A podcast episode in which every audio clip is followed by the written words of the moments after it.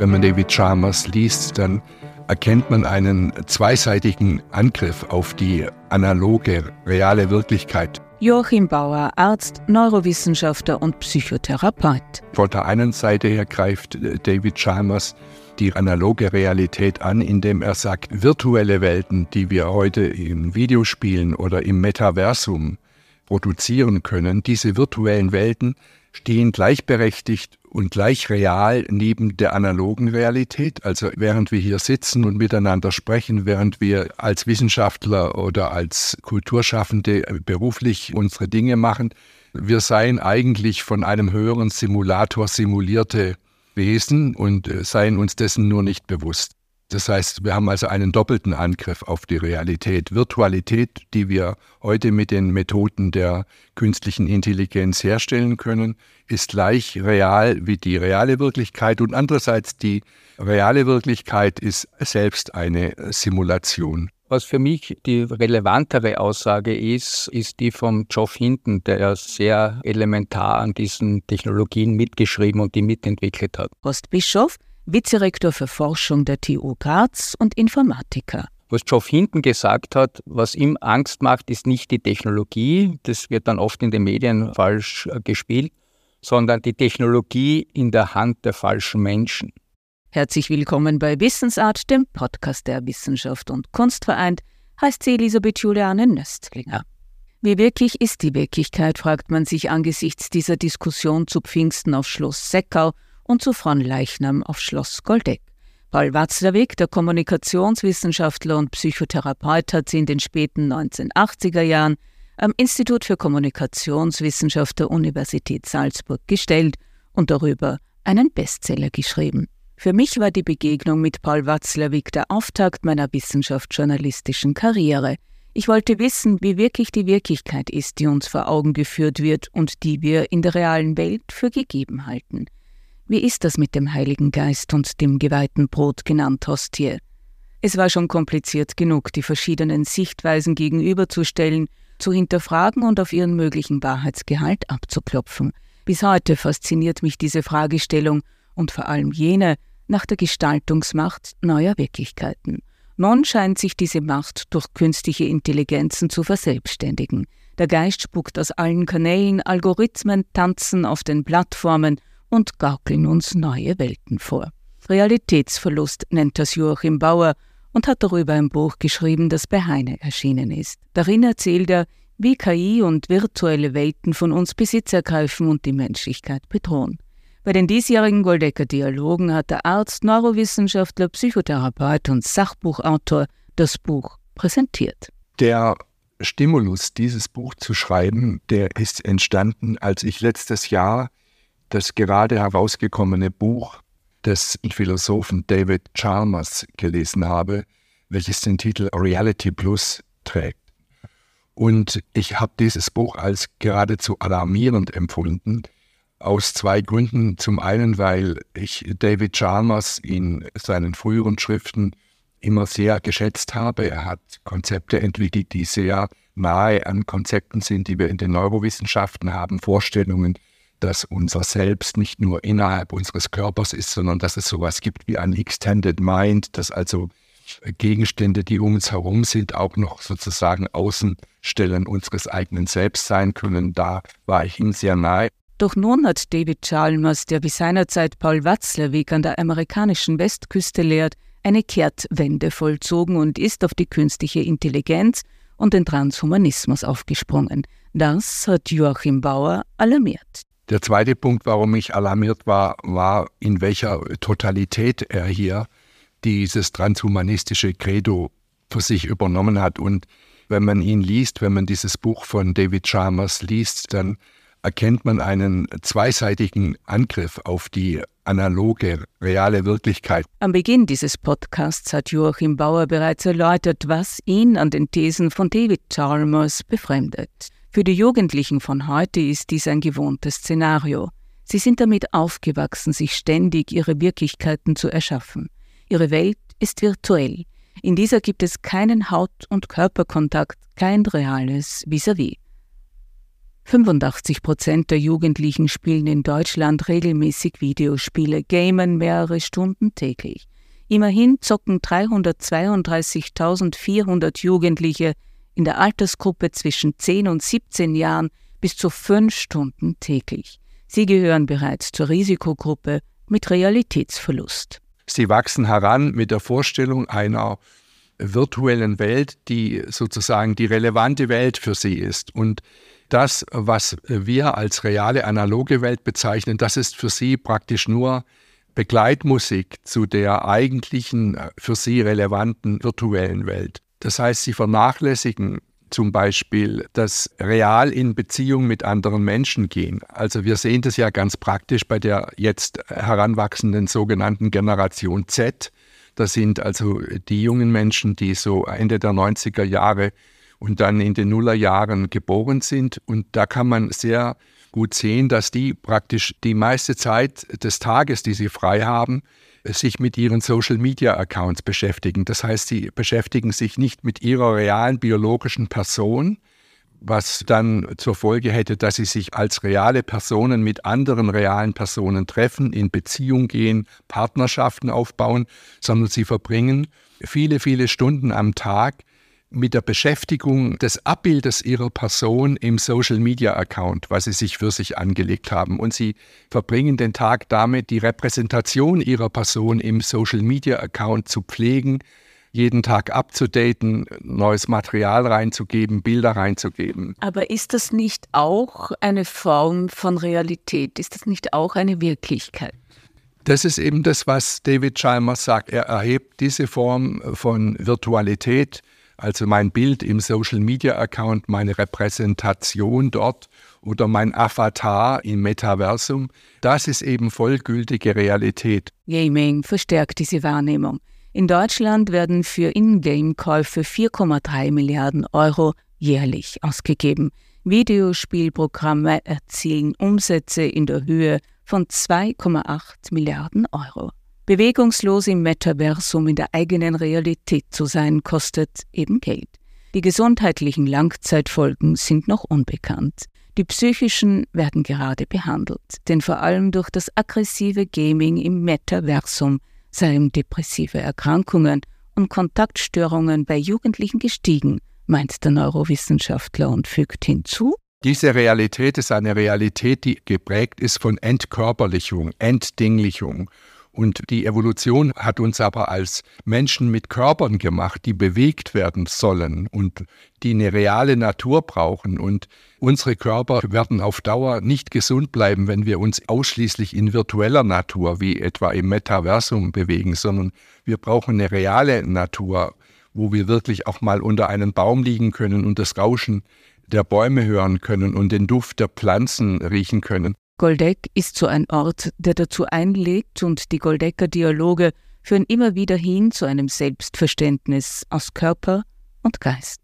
Unter dem Motto Geist und Gegenwart veranstaltet Professor Herwig Hösele die Pfingstdialoge auf Schloss Seckau in der Steiermark. Dieses Jahr lautete das Generalthema The European Way of Life Anspruch und Wirklichkeit. Bei einem Diskussionsforum wurde die Frage gestellt, welche Ideen und welches Mindset wir für die Zukunft brauchen, um die Digitalisierung und neue Zukunftstechnologie maßgeblich mitgestalten zu können. Und da ChatGPT derzeit in aller Munde ist, wurde diese Gestaltungskraft sowohl auf Schloss Goldeck zu von Leichnam als auch zu Pfingsten auf Schloss Seckau besprochen. Joachim Bauer erklärt nun, was unter diesen generativen Modellen zu verstehen ist. Also das sind Computersysteme, die mit künstlichen neuronalen Netzwerken arbeiten und die wir eben künstliche Intelligenzsysteme nennen. Die produzieren in der ganzen Breite dessen, was sie können, eine Menge skurrile Produkte, will ich mal sagen. Also wenn wir jetzt mal mit ChatGPT anfangen, das ist ja ein generatives Sprachmodell. Generativ heißt, ich produziere Sprache, nicht ist also ein generatives Sprachmodell, dann wissen ja die meisten inzwischen, das sind künstliche neuronale Netze. Was heißt es eigentlich?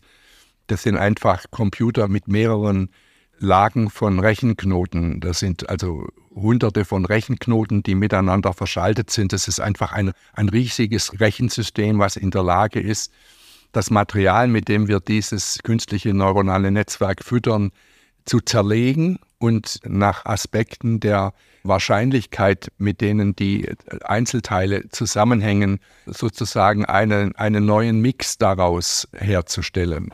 Also konkret, was heißt es konkret? ChatGPT wurde gefüttert mit einer Unmasse an Texten, die, die weltweit aufzutreiben waren, also Texte, die sich im Internet gefunden haben, Texte aus Büchern, aus Lehrbüchern, Texte aus Wikipedia. Mit allen diesen Texten wurde ChatGPT gefüttert und die oberste Schicht, der oberste Layer von Rechenknoten, die bekommt das gefütterte Material eingespeist. Nicht? Das ist die sogenannte Fütterung.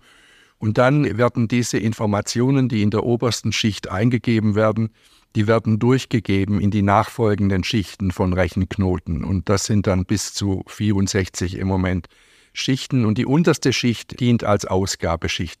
Das heißt, und in diesen Zwischenschichten, in diesen sogenannten verborgenen Schichten oder Hidden Layers, wie sie genannt werden, da wird praktisch das gefütterte Material, man könnte sagen, zerlegt und nach inneren Zusammenhängen, nämlich nach Wahrscheinlichkeits-, nach statistischen Zusammenhangswahrscheinlichkeiten, wird es geordnet und so, dass es am Ende auf der untersten Schicht zu einer völlig neuen Synthese des oben in der obersten Schicht hineingegebenen Materials kommen kann. Um es kurz zu sagen, ein solches generatives Sprachmodell wie ChatGPT enthält das gesammelte Wissen und Nichtwissen der Welt. Und es macht einen Remix aus diesem Wissen und Nichtwissen der Welt. Da sind auch die gesammelten Vorurteile der Welt drin, die gesammelten Stigmatisierungen, die wir uns gegenseitig antun. Das ist alles damit drin, die gesammelten Dummheiten, nicht? Das ist alles damit drin. Und das heißt, äh, die, die Skurrilität äh, des Produktes ist eigentlich, dass es einfach alles, was auf der Welt an jemals hingeschriebenen Sätzen, dummes Zeug bis zu ganz klugen Sachen, was jemals irgendwo auf Papier geschrieben oder in die Tasten getippt wurde, dass es das sozusagen vermixt und daraus dann jeweils auf Nachfrage irgendein Produkt ausgibt. Ne? Und das Gleiche sehen wir eben bei äh, generativen Modellen, die jetzt mit Bildern arbeiten oder mit Filmen arbeiten. Nicht? Die Skurrilität ist eben, dass aus den gesammelten Bildern, äh, die ich in so ein System einfüttern kann, die Bilder, die auf der Welt vorhanden sind, dass das System mir dann unten irgendetwas herausgeben kann, so dass ich sagen kann, male mir bitte eine Frau im Stile von Rubens oder, oder von Picasso, nicht? Und dass dann ein neuer Picasso, ein neuer Rubens zusammengemixt wird. Man kann also diese generativen Modelle zum Beispiel auch füttern mit einer großen Zahl von Filmen, die man hat und Tonaufnahmen, die man von verstorbenen Personen hat. Und wenn man ein generatives Modell mit diesen Film- und Tonaufnahmen von verstorbenen Personen füttert, dann kann man diese Personen praktisch weiterleben lassen. Die Modelle können dann praktisch diese Personen wieder auf die Leinwand bringen und völlig neue Dinge sagen lassen, die aus einem Mix bestehen dessen, was eben gefüttert wurde. Wie wirklich ist also die Wirklichkeit? Und welche Chancen und Gefahren birgt die neue Technologie in sich? Horst Bischof, der designierte Direktor der TU Graz und die Digitalisierungsvordenkerin der WU Wien, Sarah Spiekermann, gehen nun darauf ein und nehmen auf die DSVGO, die Europäische Datenschutzgrundverordnung, Bezug. Es ist leider die Natur des Menschen so, dass es auch Leute gibt, die das zum Schaden ausnutzen, die damit Fake-Videos, Fake News und, und, und zu Erpressungsversuchen und man liest ja jeden Tag aus den Medien, diese Technologie nutzen. Und das ist das, was eigentlich Angst macht, dass der Schwellwert der Nutzung dieser Technologie so tief mittlerweile ist, dass es jeder, der nur einigermaßen einen Computer bedienen kann, sie nutzen kann. Ich gebe Ihnen ein Beispiel. Ich habe das letzte Wochenende mich mit einem Stimmensyntheseprogramm ein bisschen gespielt das beliebige Stimmen synthetisieren kann. Und habe mir gedacht, nein, ich mache jetzt den Versuch, erkenne ich meine eigene synthetisierte Stimme von meiner eigenen Stimme? Kann ich die unterscheiden? Ich selber, der hoffentlich seine Stimme am besten kennt, dann eben simuliert und simuliert über eine Telefonleitung, damit eben die volle Bandbreite ist. Ich konnte meine eigene Stimme nicht von der synthetisierten Stimme unterscheiden. Und das ist eigentlich das Thema, sondern es ist nicht die Technologie, die schlecht ist, sondern was macht der Mensch mit der Technologie? Das ist eigentlich das wirkliche Thema. Vielleicht auch noch kurz zu Elon Musk. Warum hat Elon Musk gesagt, man soll das stoppen? Dazu muss man wissen, er war vorher investiert in OpenAI und Microsoft hat dann nachgeschossen. Damit war er nicht mehr Teil von OpenAI und er konnte nicht mehr partizipieren. Also ich glaube, da würde ich monetäre Interessen auch ein bisschen unterstellen. Welche Regelwerke braucht es nun in der neuen Welt der künstlichen Intelligenz und wie kann der ethische Anspruch Europas in der Welt von ChatGPT gewährleistet sein? Horst Bischof und Sarah Spiekermann gehen darauf ein. Ich kann sehr viel dem Argument abgewinnen, zu sagen, eigentlich was wir brauchen, diese Basistechnologie gehört open gesourced. Auf die sollen alle Zugriff haben. Es gibt ja in Europa, in Deutschland gibt es ja ein, zwei Firmen, die, die das jetzt versuchen. Vom Programm her ist es ja eigentlich gar nicht so kompliziert. Also die Basissoftware vom Transformer ist ungefähr so viel Python-Code ist jetzt kein großes Ding, natürlich ist dann rundherum viel geschrieben, also das schafft man schon. Das ist, glaube ich, eines der Ingredienzien. Und das Zweite, was natürlich Hand in Hand damit geht, ist die Daten, mit denen es trainiert wird. Und daran scheitern natürlich viele Dinge, wo sich halt dann, sage ich mal, chinesische, amerikanische Firmen relativ wenig darum kümmern, welche Daten sie verwenden. Da haben wir halt in Europa die SGVO. Damit ist die Datenschutzgrundverordnung gemeint glaube, die DSGV ist genau, wo man lernen sollte, so soll man es nicht machen, äh, Regulierung, weil das bürdet uns allen auf. Ich, ich bin, wie gesagt, eher bei dem Ansatz Open Source, jeder kann reinschauen und danach Gütesiegel zu machen. Sarah Spiekermann sieht die Datenschutzgrundverordnung der EU weniger skeptisch, denn so die Digitalisierungsvordenkerin der WU Wien. Es wird eigentlich nur ein kleinerer Prozentsatz der Anwendungen angeschaut und hier wird ein Impact Assessment verlangt, eine Risikoabfolgeschätzung. Und das ist ein Bereich, auf den ich spezialisiert bin und in den letzten Jahren viel Forschung dazu gemacht habe. Und was man erstaunlicherweise sehen kann, ist, dass wenn man ein System sich vornimmt und sagt, welche negativen Wertimplikationen könnte es haben und wo bestehen auch Chancen, öffnet sich ein komplett neuer Innovationsraum. Das heißt, wir fangen an, zu Innovation zu betreiben, um Risiken zu vermeiden. Und was passiert dann? Wir bauen bessere Systeme. Wir fangen an, Systeme zu bauen, quasi, die diese Risiken versuchen einzudämmen und haben dadurch dann langfristig in diesem Bereich auch Wettbewerbsvorteile. Sprich, Made in Europe wir sind privacy-freundlicher und sicherer und dann innovativer rund um Werte, die wir schützen wollen. Und das ist nicht nur Theorie. Wir haben empirische Forschung dazu gemacht, jetzt über sechs, sieben Jahre. Und ich glaube, da besteht auch die Chance für Europa, Geschäftsmodelle, Technologiedesign durch diese Impact Assessments, die uns auferlegt werden, besser zu machen. Max Schrems hat gerade unser österreichischer Held 1,2 Milliarden von Facebook eingetrieben, gerichtlich. Schauen wir mal, wie viel übrig ja. ist nach dem Einspruch. Richtig, wir haben ein Problem der Sanktionierung und der Rechtssicherheit. Völlig klar. Gesetze bringen nichts, wenn sie nicht eingehalten werden mehr. Trotzdem ist es so, angenommen, wir könnten unter der Annahme argumentieren, dass Gesetze noch was bringen, finde ich es toll, dass so ein österreichischer Student oder, oder jetzt NGO-Leiter sowas schafft, und dadurch auch, ich sag mal, positiv gesprochen, in die unternehmerischen Datenverarbeitungsprozesse eine größere Klarheit gebracht hat. Was für Daten verarbeite ich, wo verarbeite ich die? Und das war vorher nicht gegeben. Und wir können uns alle über die Cookies ärgern, aber im Backend hat die DSGVO eine ganze Menge gebracht. Dennoch bleibt die Frage, ob Europa in der Entwicklung der Regulierung neuer Technologien global führend sein kann und welchen Einfluss die neuen Technologien auf die Kunst haben. Joachim Bauer? Ich glaube, dass wir hier einfach eine Reihe von skurrilen Produkten haben, die auf die Dauer nicht wirklich die, die Kunstszene beeinflussen werden. Das wird jetzt ein paar Jahre Aufsehen erregen. Und ich glaube, dass sich diese Aufregung widerlegt, weil es irgendwie banal ist. Aus dem Mix der auf der ganzen Welt vorhandenen Bilder neue Bilder zu machen, ist irgendwo etwas Banales. Es ist nicht wirklich ein kreativer Akt. Joachim Bauer am Ende eines Wissensart-Podcasts über künstliche Intelligenz und ChatGPT, aufgenommen zu von Leichnam bei den Goldecker Dialogen. Die Statements von Horst Bischof und Sarah Spiekermann sind ein Auszug aus dem Forum bei den diesjährigen Pfingstdialogen Geist und Gegenwart auf Schloss Hecker mit der Frage, welche Rolle Europa in der Digitalisierung hat. Auf bald, sagt Elisabeth Juliane Nöstlinger.